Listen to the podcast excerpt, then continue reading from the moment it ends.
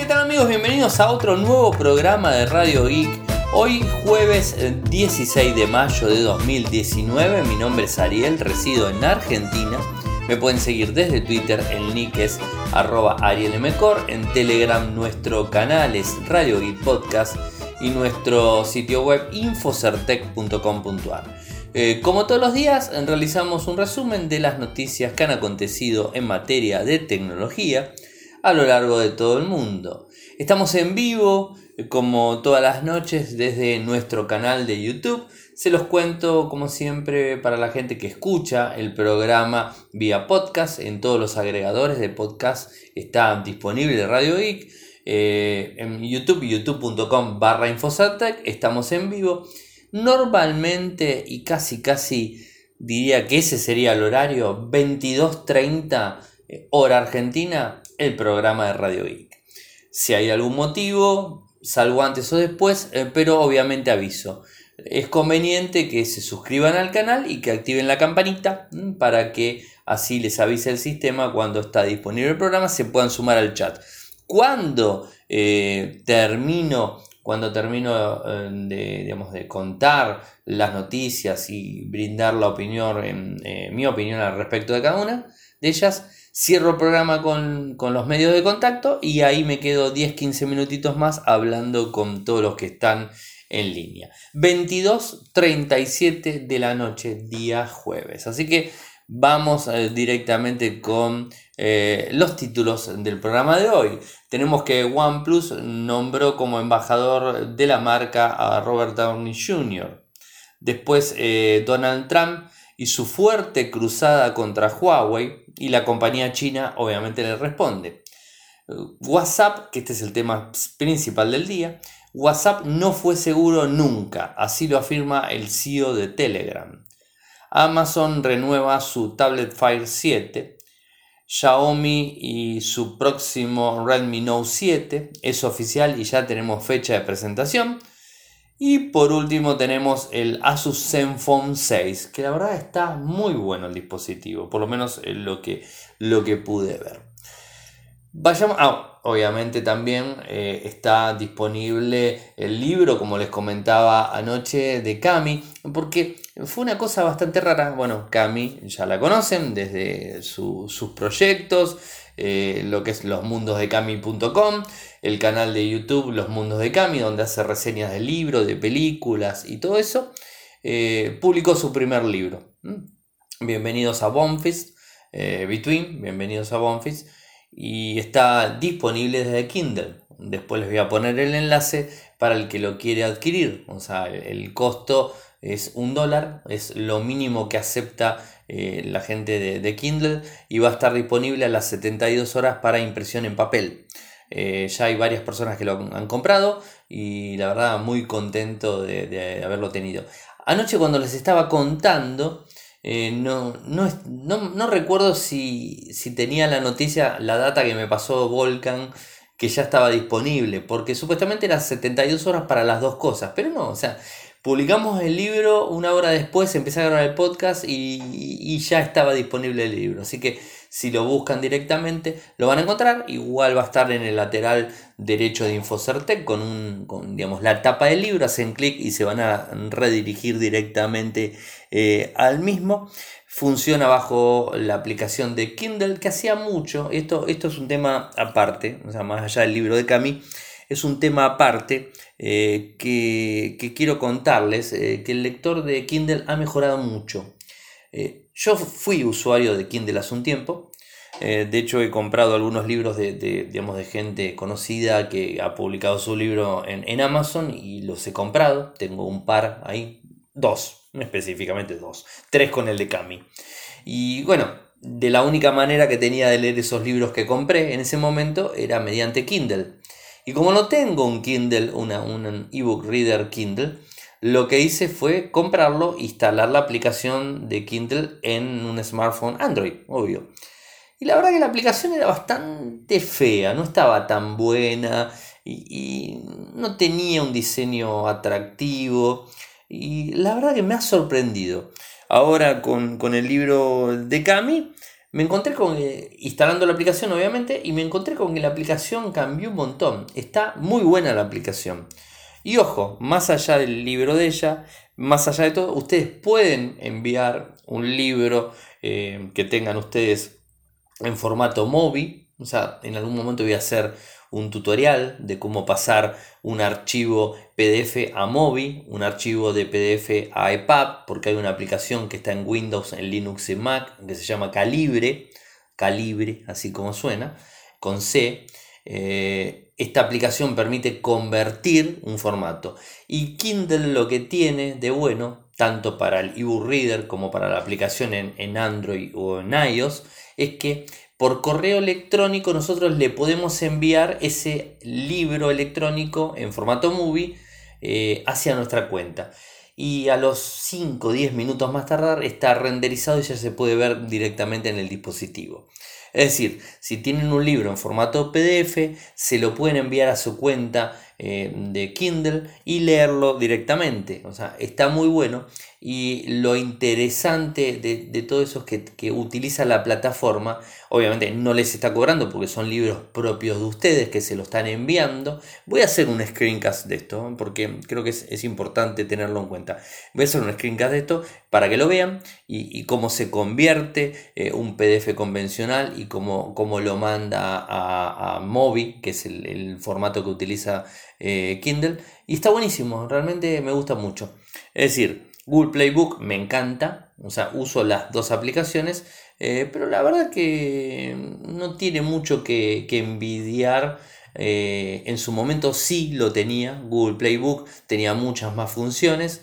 Que, que, la aplicación de Kindle para Android. Hoy por hoy la aplicación de Kindle para Android está muy buena eh, y se la recomiendo porque pueden utilizarlo y le envían el, le envían el libro por correo electrónico. O sea, no, no es tan difícil, ¿no? es que tienen tanto. Y después, si en algún momento se compraron un Kindle, un ebook reader, que es lo ideal, a mí me encantaría, tengo unas ganas bárbaras de comprarme un, Kindle para, para, leer, porque me encanta leer y esos dispositivos están más que buenos.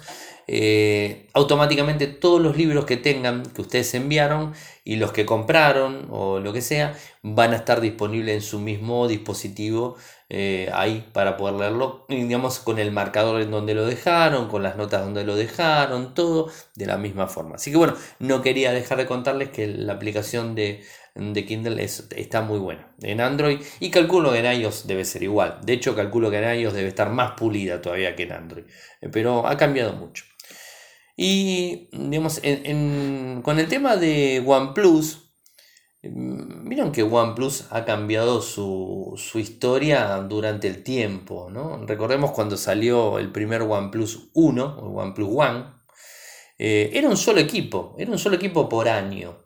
No recuerdo, creo que después del 5 o el 4, alguien que me corrija si me equivoco, pero no importa, ya el 5 y el 6 lo tuvo, el, lo que era el OnePlus 5 y el OnePlus 5, 5T. Eh, el 5 salía en el primer trimestre del año y el 5T o la versión T salía en el último trimestre del año, en donde el primer dispositivo tenía ciertas características, cuando había micros nuevos, sistema operativo nuevo, salía el otro directamente a fin de año, pero arrancó eh, con un solo dispositivo al año. Arrancó con un sistema, recordarán, sin marketing, sin, este, sin publicidad, sin esto, sin aquello, sin el otro, en donde eh, como era una empresa que recién arrancaba, no tenía la posibilidad de, de sacar este, eh, de sacar lo que es producción masiva. Entonces era el que lo compraba por invitación le enviaba a alguien para que lo pueda comprar. Los equipos estaban más o menos al 50% del gama alta que estaba en ese momento. O sea, si en ese momento estaban 500 dólares, eh, el OnePlus estaba 300 o por ahí andaba, ¿no? Esto es un poco la idea. Después empezó a ir escalando, como siempre, empezó a ganar más dinero. Em, cuando iniciaron, iniciaron sin, sin, este, sin presupuesto y los costos, eh, las ganancias que tenían eran muy bajas. Obviamente, a la medida que fue pasando el tiempo, la marca se fue haciendo cada vez más potente, fanáticos por acá, fanáticos por allá. Bueno, hoy por hoy nos encontramos con que tiene Eh, el año pasado, mejor dicho, no hoy por hoy, el año pasado tuvo el 6 común a principio de año y el 6T a final de año. Este año 2019 cambió la estrategia en donde a principio de año, en los primeros meses del año, tenemos dos dispositivos. El OnePlus convencional y el OnePlus, eh, OnePlus 7 y el OnePlus 7 Pro. Eh, ya lo hemos visto, nuestro amigo Volcan les explicó lo que es el OnePlus 7 Pro, que es el interesante, porque el OnePlus 7 tiene cambios en relación al 6T, eh, pero no grandes cambios. Sigue teniendo el notch, eh, tiene la misma doble cámara, sensor en pantalla, tiene micro más potente, obviamente tiene un 855, eh, pero no hace la diferencia a lo que es el OnePlus 7 Pro, que sí tiene más funcionalidades. No sabemos qué va a pasar a fin de año si van a sacar un, un OnePlus 7T y un OnePlus 7 Pro T. No sé, bueno, ni idea. Esto ya lo dije el otro día. Pero no importa. Más allá de todo eso, un poco para darle el contexto de la introducción, hoy por hoy eh, cambió la forma eh, porque eh, eran equipos que empezaron a cobrar los más caros, inclusive el año pasado ya se estaban asemejando no a lo que es un tope de gama de Samsung, por ejemplo, que llegan y pasan los mil dólares, pero estaban por ahí, estaban en los 800, por ahí, o sea, andaban por ahí los valores. Ahora hizo un modelo más armónico donde arranca en 500 y termina en 800 y pico. O sea, eh, porque hay diferentes versiones. Más allá del 7 y el 7 Pro, más allá de todo eso, el tema también de la memoria y todo eso. Y además el, Pro tiene la cámara, digamos, con telescopio, mecánica, eh, tiene una pantalla con 90 Hz, eh, que es más que nada para el gamer, si no, no, se nota mucha la diferencia, calculo. y ahí quedó porque Volcan inclusive nos lo dijo, que lo ha tenido en la mano el primero. Eh, así que bueno, es, así. Es decir, están empezando a invertir más, están empezando a querer crecer, que es lo más normal. Hoy nos encontramos con la noticia que contratan eh, a una persona, digamos, muy importante, digamos, de, del cine, podemos decir, eh, uno de los protagonistas de Avenger, Robert Downey Jr., bueno, lo contrataron para ser la marca eh, mejor dicho, el, este, el embajador de la marca, justamente. ¿Qué es lo que dijo Robert Downey Jr.? Es genial ver a una marca joven eh, interrumpir el panorama tecnológico. Tuve el desafío de ayudarles a crear una campaña auténtica basada en los, en los principios de la calidad y la artesanía, y ya está demostrando ser un gran ajuste creativo. Al ver el próximo OnePlus 7 Pro, la atención al detalle junto con el diseño innovador fue realmente impresionante. Así lo dijo el actor, obviamente en donde se está apuntalando todo lo que es la campaña y la imagen de él, más que nada en lo que es China e India, eh, dos países que tienen mucha competencia. y bueno, OnePlus ataca la gama alta hoy día, ¿no? Eh, pero bueno, tiene competencia, tiene competencia de Huawei, tiene competencia de, digamos, de Samsung, tiene competencia de Xiaomi, eh, tiene competencia en general, o sea, esto es así. Y bueno, eso es un poco lo que le quería comentar. No, no se olviden que el mismo Robert Downey Jr., eh, ya estuvo como embajador de una marca, de hecho de HTC, cuando lanzó su One eh, M9 y que no le fue para nada bien, no a, él, al actor, sino al a HTC y al modelo, ¿no? A veces me pongo a pensar que por qué se gasta tanto dinero, que esto justamente lo vamos a hablar, hay un punto de lo de Pavel Durov donde habla de este tema, eh, pero bueno, o sea, ¿por qué se gasta tanto dinero en poner una persona eh, pública de esta forma. Eh, porque en definitiva esto después se termina trasladando al valor del producto, ¿no? Fíjense como, por eso le hice la introducción, la introducción en general de OnePlus, en donde los valores eran bajos y de a poco fueron subiendo, subiendo, subiendo a lo que hoy día tenemos y los valores son más elevados de lo normal. Pero es lógico, no es la primera vez que va a pasar esto, ni la última va a seguir eh, estando este tipo de, de, funciones en donde van a tomar a algún actor, a alguna persona pública importante para que sea embajador de la marca. Esto pasa siempre. No lo entiendo, pero pasa. yo no voy a comprar nunca un teléfono, no voy a comprar nunca un equipo porque una persona importante, eh, digamos, conocida públicamente la, esté avalando. De hecho, pienso creerle menos. O sea, de todo lo que, todo lo que diga eh, una persona pública como, como, este, como este actor, obviamente como actor es fantástico, pero no le quiero absolutamente nada. Más allá de que el teléfono me gusta. O sea, el teléfono me gusta, el equipo está bueno, tiene un montón de features que son interesantes, tiene otros faltantes, pero más allá de todo eso, lo que diga él, la verdad que es totalmente... Sea, a mí no me, no me influye lo más mínimo, no me importa. O sea, cuando, cuando están este, este tipo de, personas este, eh, anunciando y empujando una marca, la que no, mucho no, no me sirve, ¿no? sea, no, no me llena es noticia, así que obviamente tengo que comentarlo. Trump, ¿qué pasa con Donald Trump? Donald Trump y su fuerte cruzada contra Huawei, la compañía china le respondió.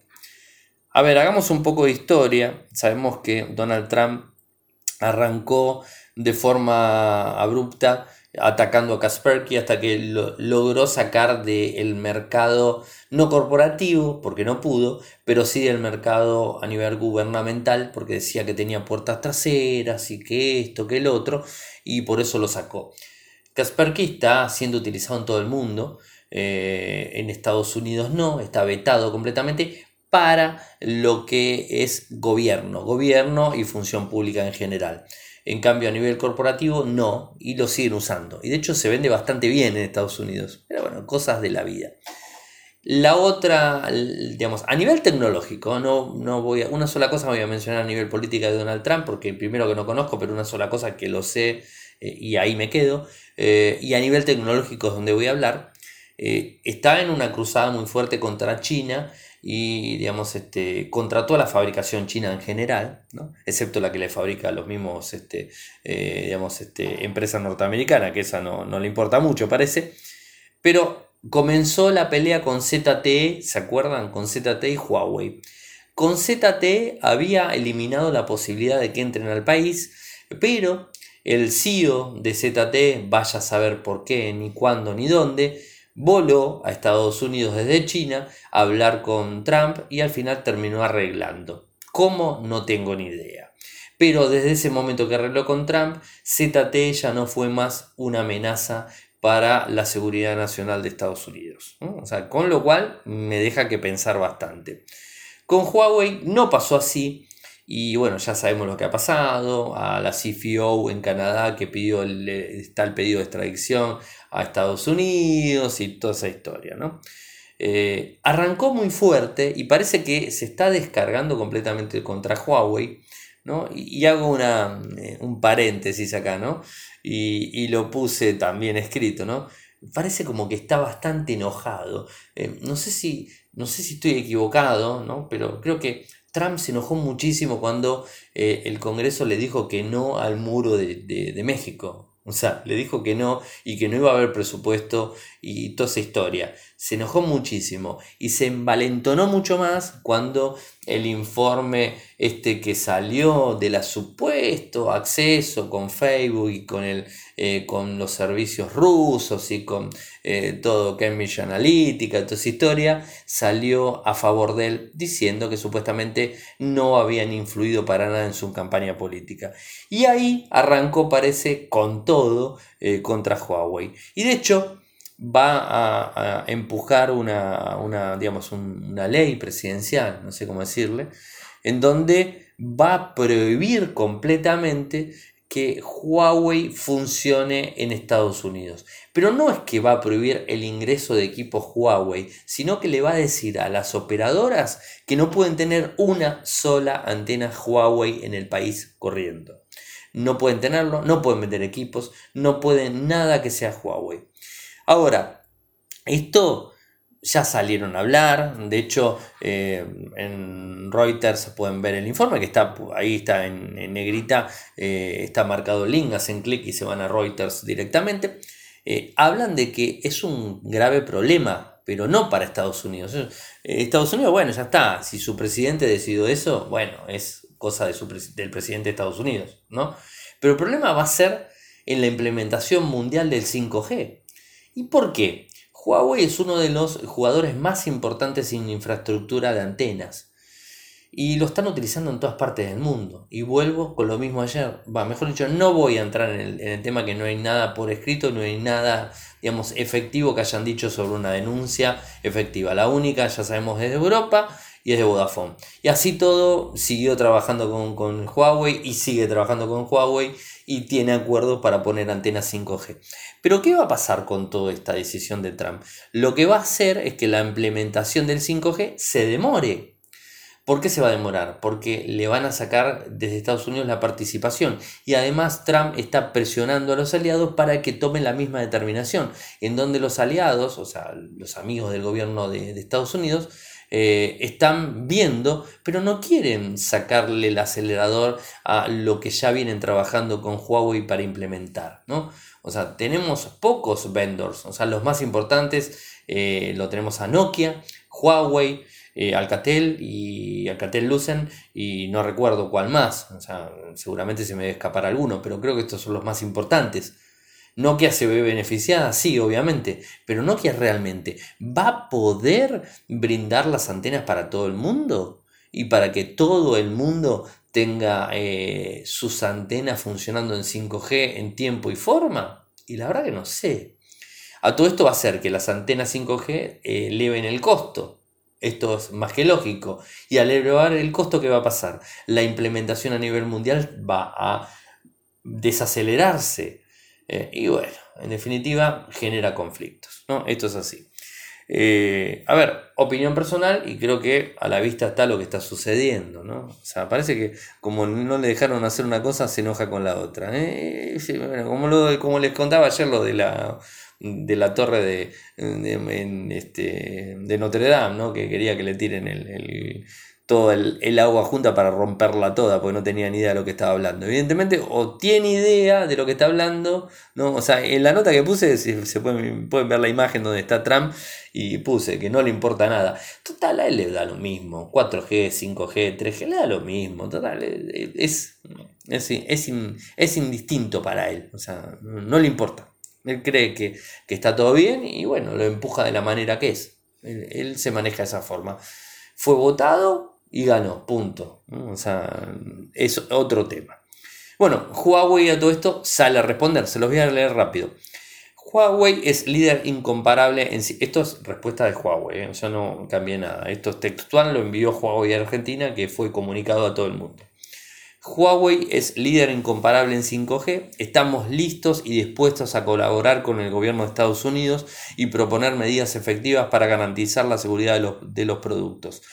Restringir a Huawei de hacer negocios en Estados Unidos no los hará más seguros o más fuertes, por lo contrario, solo servirá para limitarlos a alternativas inferiores y más costosas, dejándolos rezagados en el despliegue de 5G, eventualmente perjudicando los intereses de la empresa y los eh, de las empresas y los consumidores de dicho país. Además, estas restricciones no razonables infringirán los derechos de Huawei y plantearían otros problemas legales graves. Y dos puntos. Huawei está en contra de la decisión tomada por la Oficina de Industria y Seguridad, eh, la BIS, eh, que es el Departamento de Comercio de Estados Unidos. Esta decisión no eh, considera el interés de nadie, causará daño económico significativo a las compañías estadounidenses con las cuales Huawei tiene relación de negocios, afectará a decenas de miles de empleos estadounidenses y provocará disrupción en la colaboración actual y en la confianza mutua que existen en la cadena de suministro global. Huawei buscará inmediatamente poner remedio y encontrar una resolución a este asunto. También nos esforzaremos proactivamente para mitigar los impactos de este incidente. Bueno, van a tener que hacer algo muy similar a lo que hizo ZTE en su momento, ¿no? Arreglar directamente con el gobierno de Estados Unidos, no hay vuelta. ZTE arregló, o sea, lo, logró el año pasado. O sea, evidentemente las cosas pasan por, acá. Y después voy a ir al último tema que está muy bueno. Cambio el foco. Eh, Amazon renueva su tablet Fire 7. Recuerden que las eh, tabletas de Amazon no son ebook reader, son eh, sistemas operativos Android en sí, pero con digamos, una ROM modificada, sin Google Play Store, sin este, determinadas características que tiene Android en general, y tiene su propia tienda de, Amazon. Eh, obvio, todo lo que tiene que ver con los libros está 100% naturalizado porque es efectivo en el equipo. Y lo bueno es que tiene aplicaciones de, eh, de, Android, como por ejemplo Spotify, Skype, Facebook, Twitch, este, bueno, todo lo que se les ocurra lo tiene, o sea, se, se puede usar como una tableta, ¿no? Eso es para tener en cuenta. Además, para leer libros, obviamente. ¿Cuáles son las características de la nueva Amazon Fire 7 2019? Tiene una pantalla de 7 pulgadas con resolución 1024 x 600, 171 ppp, o sea, puntos por pulgada cuadrada. Un procesador de 4 núcleos a 1.3 GHz, 1 GB de memoria RAM, 16 o 32 GB de memoria de almacenamiento, con ampliación desde una SD de hasta 512 GB Wi-Fi doble banda, Bluetooth, cámara trasera de 2 megapíxeles, cámara delantera igual de 2 megapíxeles, micro USB, jack de 3,5 milímetros eh, y tiene una autonomía total de 7 horas. Los valores del equipo, hay uno con anuncios y sin anuncios. Vieron que con, el, con anuncios es más económico y sin anuncios un poquito más alto, ¿no? La versión de 16 GB con anuncios, esto lo están distribuyendo directamente en Amazon España, les pongo el enlace en el final, está 69,99 euros. Eh, el de 16 GB sin anuncio, 84,99 euros. En dólares más o menos los mismos, calculen, ¿no? Obvio. El de 32 con anuncios, 79,99 y 32 sin anuncios, 94,99. Eh, lindo equipo. La diferencia en la anterior es que en principio reducen la autonomía. Antes tenía 8 horas de pantalla, ahora tiene 7. Eso la verdad que va a jugar medio en contra. Es más potente.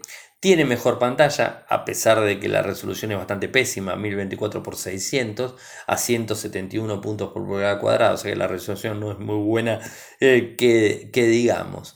O sea, eso es un poco la, historia.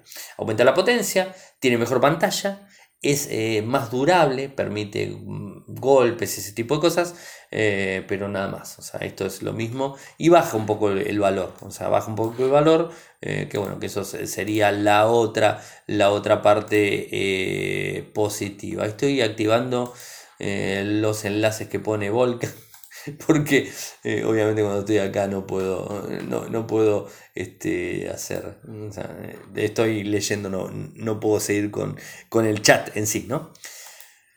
Xiaomi. Tenemos un nuevo lanzamiento, un mes de lanzamientos, el lanzamiento de smartphone a, full. Está, digamos, la industria móvil muy fuerte. El lunes 20 de mayo se va a estar lanzando el Redmi Note 7S. Y este equipo mm, tiene buenas características técnicas, supuestamente. Va a traer el micro Snapdragon 730, con lo cual va a ser más potente. En, realidad va a ser más potente que, los anteriores que está, teniendo el equipo. 48 eh, megapíxeles en su cámara, su resolución, eh, eh, digamos, este, para poder sacar fotos y filmar. Una cámara doble, no sabemos bien cuál va a ser la segunda cámara doble. Eh, bueno, va a tener eh, más feature en general. Vamos a estar obviamente atentos a, esto. Eh, la noticia se publicó directamente en el foro de, de, Xiaomi, así que estaremos, o de Redmi mejor dicho, estaremos atentos informándoles a ustedes. Antes de ir al último tema, les quiero contar que se ha lanzado el Asus Zenfone 6, eh, que tiene eh, muy buenas características y los valores bien. En principio, cuando veo las fotos, me encuentro con un modelo que, ya lo conocía, pero no lo recordaba. Tiene una cámara, eh, cámara, una sola cámara principal. O sea, en el frontal no tiene cámara del vamos. Eso es, lo bueno. No, no trae cámara, no trae notch, no trae agujero, no trae nada. ¿Qué es lo que la cámara tiene? Es una doble cámara que tiene un pivote, o sea, pivotea y lo que hace es, está en la parte trasera, entonces la movemos, la levantamos y la ponemos de parte frontal, es decir, como que aparece. ¿Se entiende, no? Tipo bisagra. Se abre y se pone de forma frontal. Cuando no la queremos usar más para selfie, la damos vuelta y la ponemos atrás en el lugar normal. No es mecánica, no sale tipo periscopio, no hace nada, dale la vuelta. Me parece genial, o sea, está bueno. ¿Qué contra puede llegar a tener? Y obviamente que puede ser un poquitito más gruesa porque tiene que poner los lentes, poner los lentes que tiene el mismo, toda la óptica en general, más el flex que va a dar la vuelta y todo eso, entonces puede que el teléfono en sí sea un poco más grueso que tampoco lo es tanto. Eh, pero más allá de todo eso me parece una buena solución antigua, porque no es nada nuevo esto, no es nada revolucionario, es algo que ya se conocía en otras cosas, ya lo hemos visto en cámaras, lo hemos visto en otros dispositivos que daban vuelta a la cámara, que pivoteaban la cámara, lo hemos visto en un montón de, de equipos que no eran el smartphone. Bueno, acá lo tenemos de la mano de Asus. Voy a las características técnicas porque me parece muy bueno para destacar. Estamos hablando de un equipo que va a tener eh, o que tiene un tamaño de pantalla de 6.4 pulgadas, una resolución Full HD+, 2340 x 1080, un ratio aspecto de 19.59, lindo, eh, digamos, linda pantalla. Eh, está casi casi completo de, punta a punta, es muy bueno la utilización del, del frontal. Tiene un microprocesador Qualcomm de 8 núcleos, el Snapdragon 855, o sea, el último micro. Viene una versión de 6 y una versión de 8 GB, una versión de 64, una de 128 y una de 256. Y se puede ampliar a una memoria de hasta 2 TB. Dicho sea de paso, y entre comillas, se ha, hoy se ha anunciado de SanDisk una memoria de un tera que está más o menos 450 dólares. Porque siempre hablo de que soporta un tera, dos teras, ¿dónde está la micro SD de esa capacidad? Bueno, ya hay de un tera eh, por esa plata, más o menos, un dineral, ¿no? Pero bueno, eh, está, está ahí disponible. Sigo, tiene un GPU Adreno 640, eso ya lo sabíamos. En cuanto a las cámaras, se puso de moda los 48 megapíxeles. Lamento decirlo, pero se puso de moda. Este tiene una cámara, un sensor, un buen, muy buen sensor, es el IMX 586 de Sony, con un gran angular de 125, una apertura de 1.79 y una cámara de 13 megapíxeles ¿eh? para, hacer este bokeh y todo ese tipo de cosas. O sea que la verdad, excelente la cámara. Pusieron dos cámaras perfectas. Creo que está muy bueno.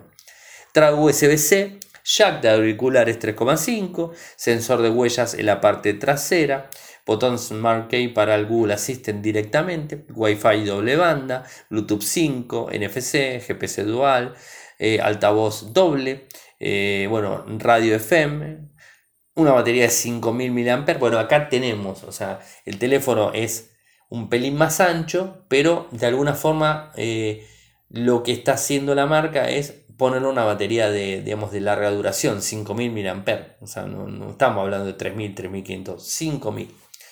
Las dimensiones, 158,94, 75,58 y 9,6 milímetros. ¿no? Este es el, tamaño, o sea y 190 gramos, con lo cual eh, es pesadito.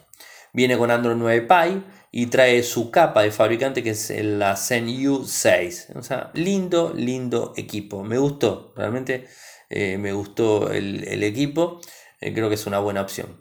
Valores. El de 6 GB con 64, 500 dólares. El de 6 GB con 128, 560 dólares. El de 8 GB con 256, 600 dólares. ¿Vieron que realmente se puede tener equipos más económicos que no lleguen a los mil dólares y que sean de gama media? En este caso de gama alta, ¿eh? o sea, porque estamos hablando de un 855. Si bien el micro no lo es todo, estamos hablando de muy buenas cámaras, no tiene pantalla AMOLED, eso sí es cierto. Eh, pero bueno, o sea, es un equipo que, la verdad que, que se nota muy potente y se nota eh, muy lindo. O sea, a mí particularmente me gustó eh, muchísimo. Mm, o sea, por lo menos lo que, lo que pude ver. Seguramente aquí en Argentina no va a estar disponible, eh, pero bueno, en algún momento quizás lo, podamos tocar y ese tipo, ese tipo de cosas. Y antes de ir al tema del día, mm, de WhatsApp, no fue seguro nunca, así lo afirma el CEO de Telegram, Pavel Dubrov. antes de ir a eso, como todas las noches, eh, bueno, invitarlos a los que nos quieran apoyar. saben que lo pueden hacer desde Patreon www.patreon.com barra radioic www.patreon.com barra radioic tenemos 12 este, ahí, o sea, 12, 12 fieles eh, que vienen aportando, agradecido como siempre. Eh, bueno, un dólar, dos o cinco dólares, lo que quieran, es lo que les puede llegar a costar un café en cualquier parte del mundo. Eh, un café es eso, o sea, no es mucho más. Así que por ese lado. Y vamos al tema que, que quizás dé para hablar un poco más estas declaraciones de Pavel Durov que las publicó en, un sitio que se llama Telegram PH y lo que es está muy bueno, es bastante extenso. Traduje toda la, la nota, la nota no tiene desperdicios y además de todo eso, lo bueno, le puse el enlace en inglés, obvio, y además de todo eso, en cada párrafo donde él dice algo, hacen clic y van a un enlace de un tercero, de sitios importantes en renombre, de tecnología a nivel mundial. O sea, cada cosa que él dice tiene un enlace. Eh, y tiene razón, ¿eh? o sea, me pongo a pensar y tiene razón. Ya sabemos todos los problemas no los voy a poner en contexto, este problema grave que tuvo eh, WhatsApp esta semana, que el mismo WhatsApp salió a pedir que actualicen porque había un problema que si te llamaban por teléfono y vos no atendías no importaba, había WhatsApp, ¿no? Eh, te podías ingresar un malware dentro del equipo para sacarte la información, algo que se utiliza, utilizan agencias de seguridad eh, para poder acceder a los datos y ese tipo de cuestiones. Ahora voy a entrar en ese tema.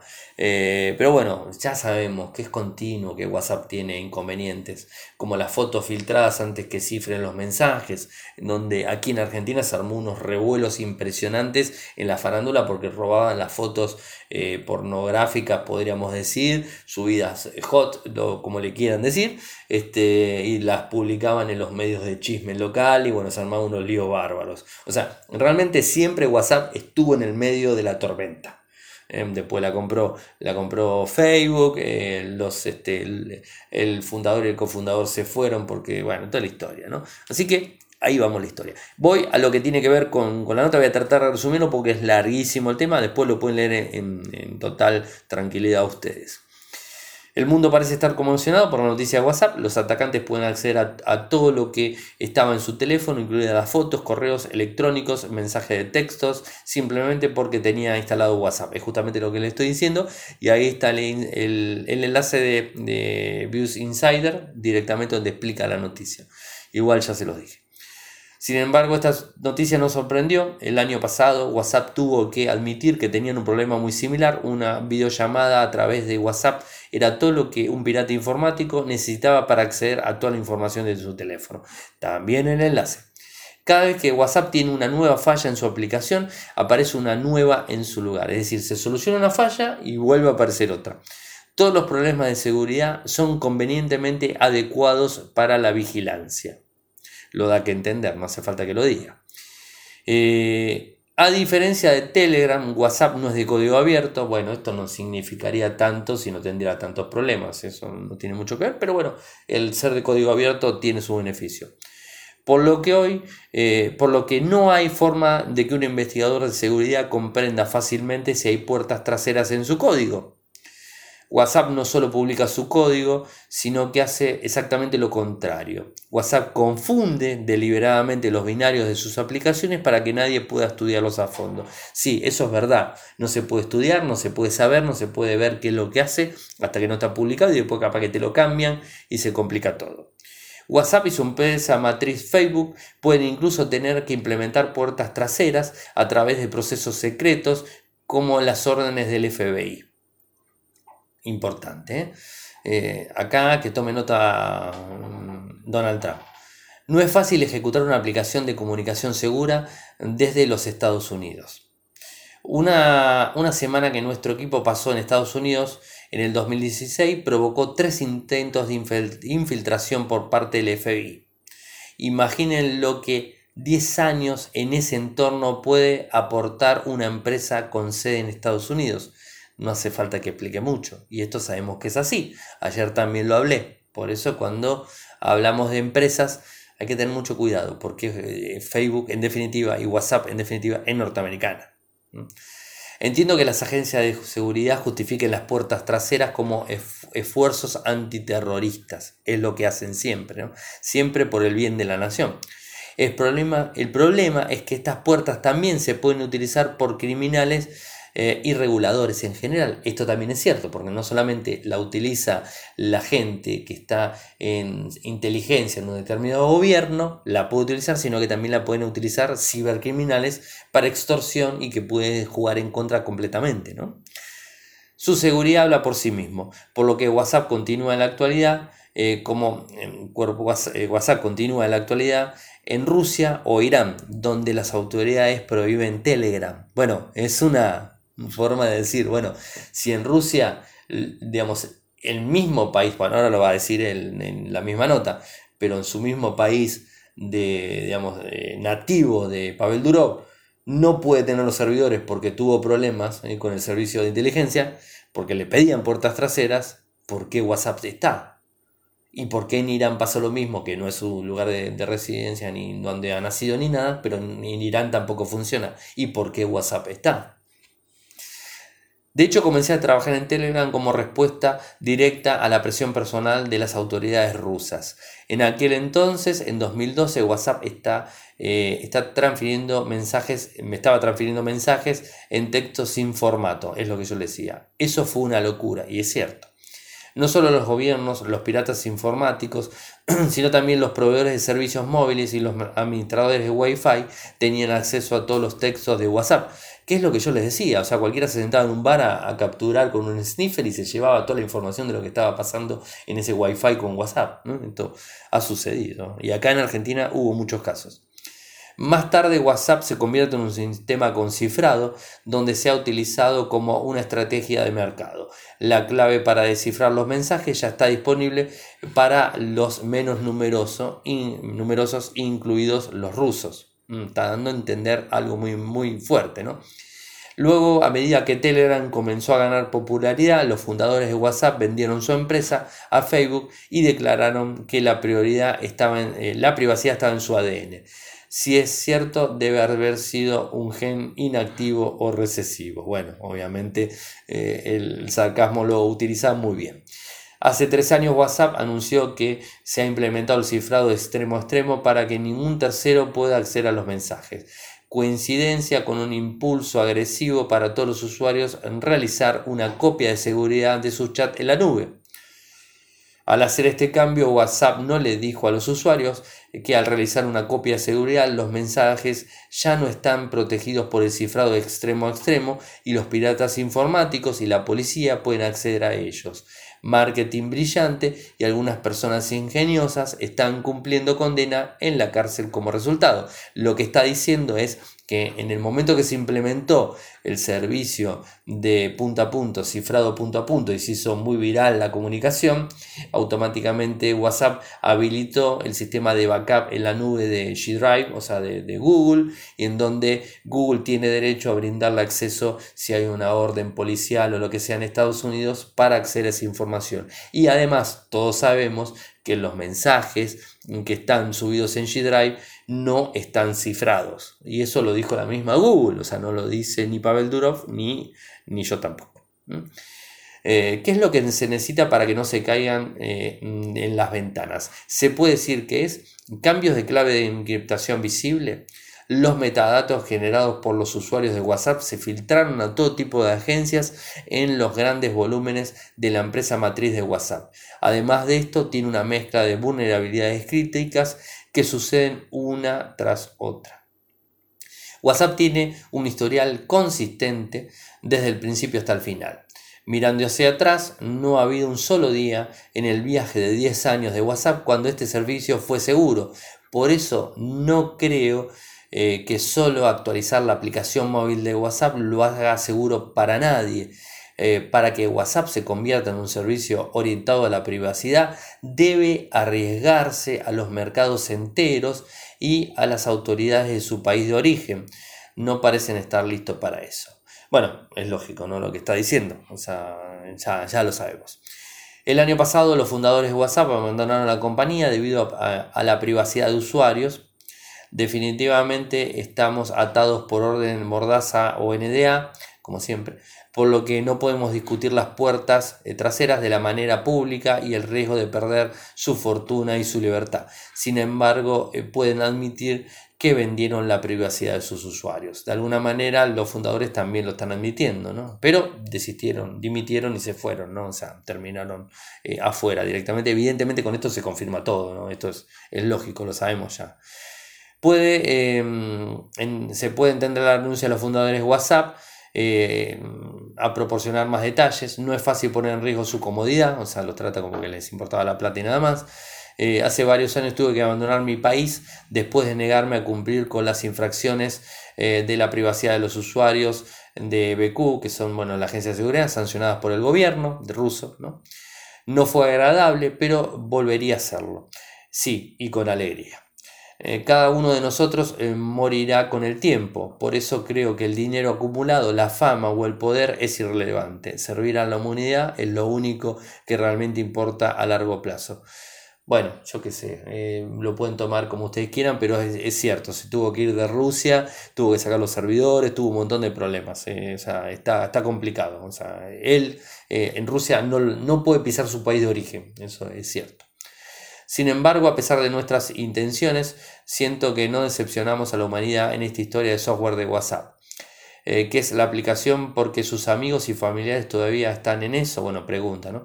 significa que nosotros en Telegram hicimos un mal trabajo para persuadir a las personas para que cambiaran.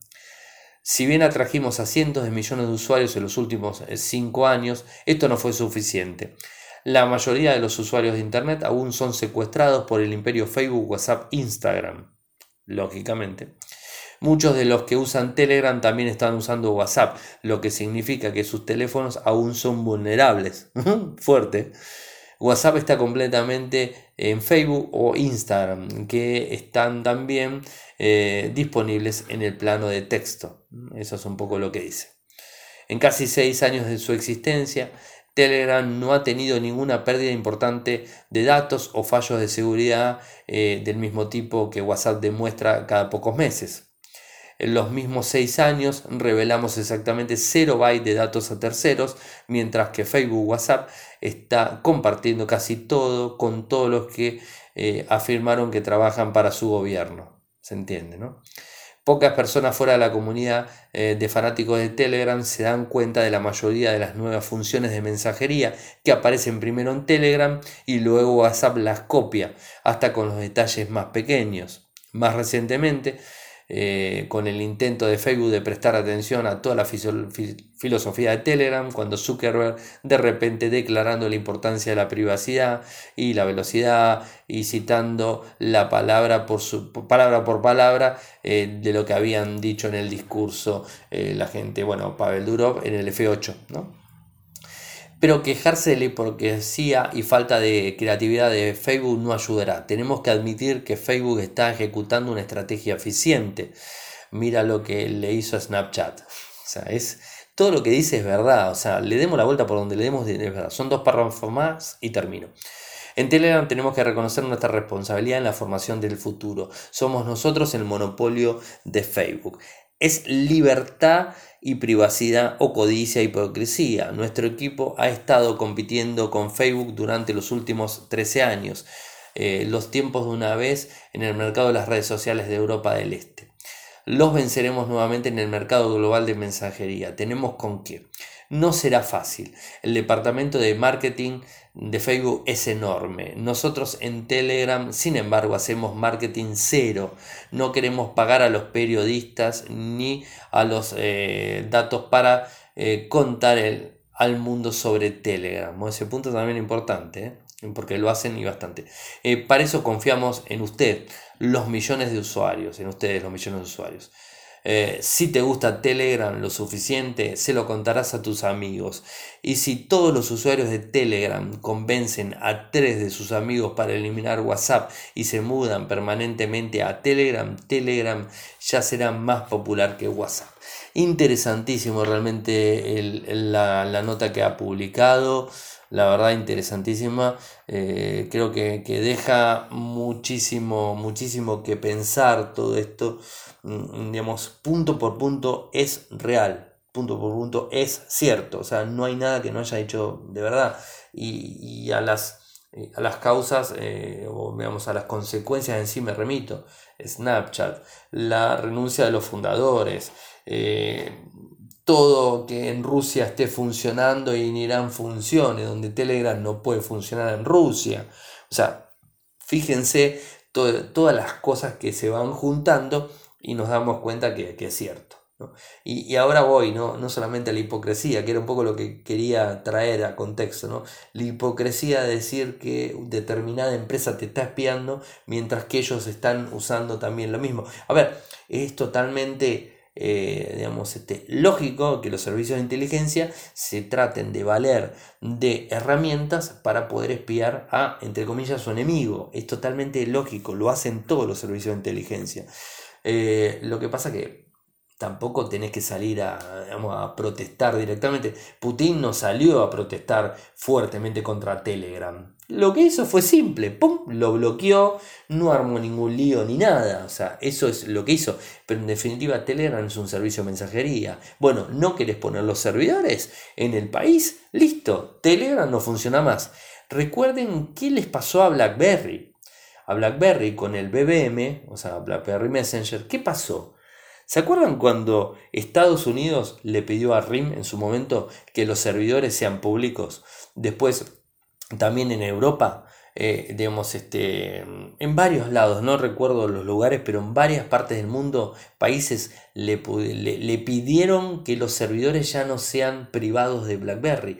BlackBerry tenía sus BBM, los tenía de forma cerrada completamente, no tenía acceso a nadie y solamente los clientes. BlackBerry se dedicó toda la vida a la seguridad.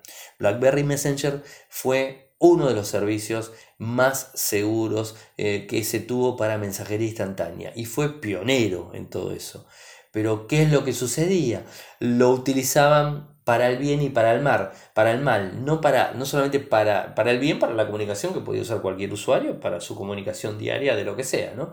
Pero para el mal también lo usaban para lo que puede llegar a ser eh, armar algún atentado o, ejecutar o llevar adelante alguna coordinación o lo que sea que, digamos que está mal, obviamente, pero la herramienta estaba. BlackBerry ponía la herramienta disponible y cerraba, eh, eh, digamos, este cerraba completamente su, su acceso, ¿no? O sea, ahí está la historia pasó con BlackBerry y le, hicieron abrir BlackBerry, BlackBerry Messenger, los servidores, los, los BIS en varias partes del mundo y terminó siendo la caída total de BlackBerry. Eso fue uno de lo que lo empujó y que lo tiró a la basura. No, acá me está diciendo, ven, que quiero aclarar. a ver, no estoy a favor.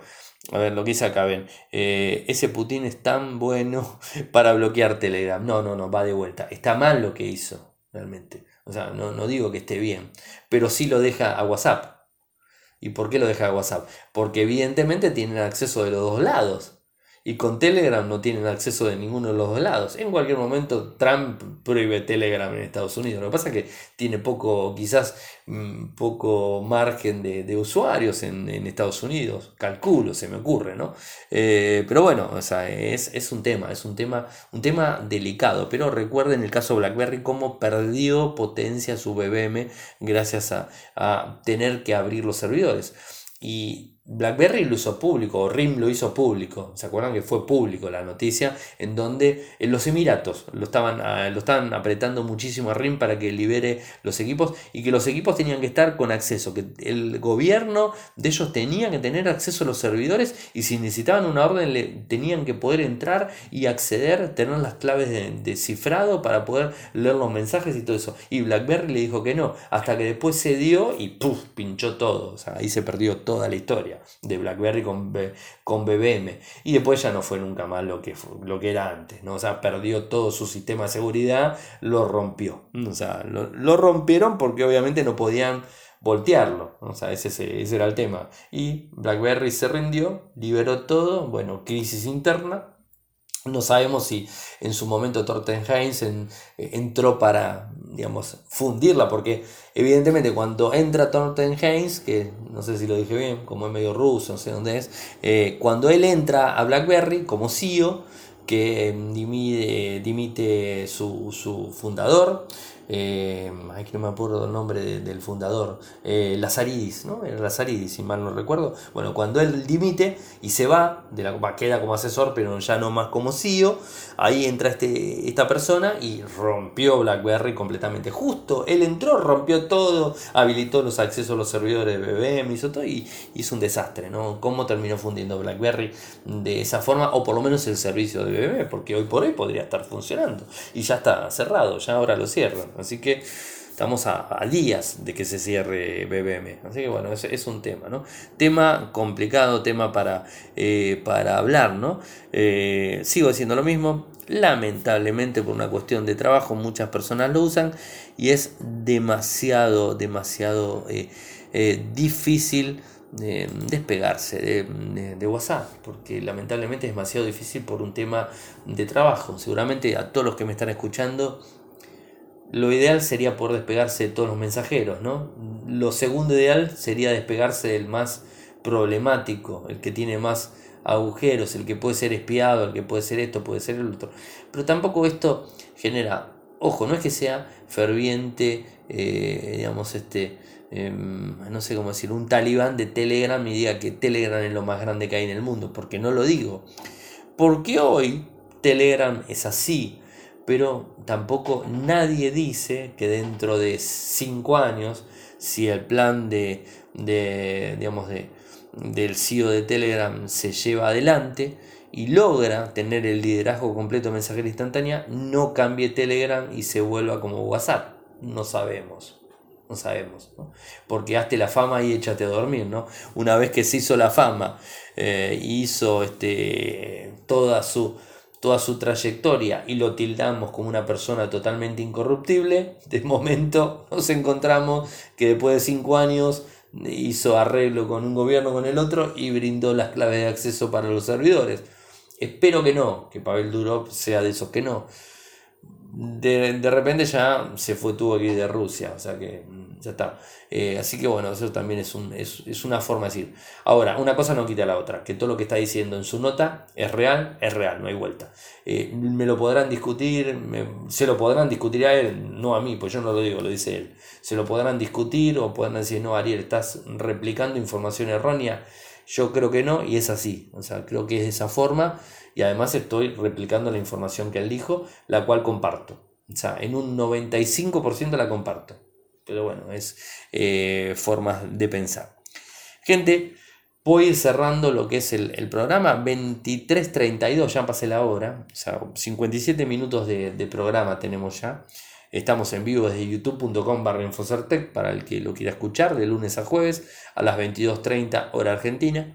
Si lo quieren escuchar, eh, ahí está disponible. Después el, el formato podcast está siempre, siempre disponible. Hoy nuestro amigo Juan de Ingeniería Inversa me estaba contando que no le estaba levantando bien desde Evox eh, el podcast, eh, no se lo descargaba. A mí en Pocket Cast, que volví a Pocket Cast, eh, me olvidé de contarles, volví a Pocket Cast y me tuve que sentar tranquilo y aprender a usar bien la, la interfaz, a, a, prueba y error, ver todas las cosas que tiene, bien, bien, bien, bien muchos años usando una interfaz mucho más simple y ahora le pusieron un montón de funciones y la complicaron. Ya estaba acostumbrado a la forma más simple. Sigo teniendo Google Podcast, pero más allá de todo eso, eh, digamos, este, mm, bueno, lo estoy escuchando. A mí me apareció el, sistema, o sea, me apareció el podcast. Juan me decía que no, pero bueno, este, alguno me lo contará si le apareció o no. Bueno, me puedes seguir por Twitter, mi nick es arroba arielmecor, en Telegram nuestro canal es en Radio Geek Podcast y nuestro sitio web infocertec.com.ar. Ah, y siempre me olvido mi correo electrónico arielmecor.gmail.com. No se vayan que sigo unos minutitos más con ustedes desde el en vivo.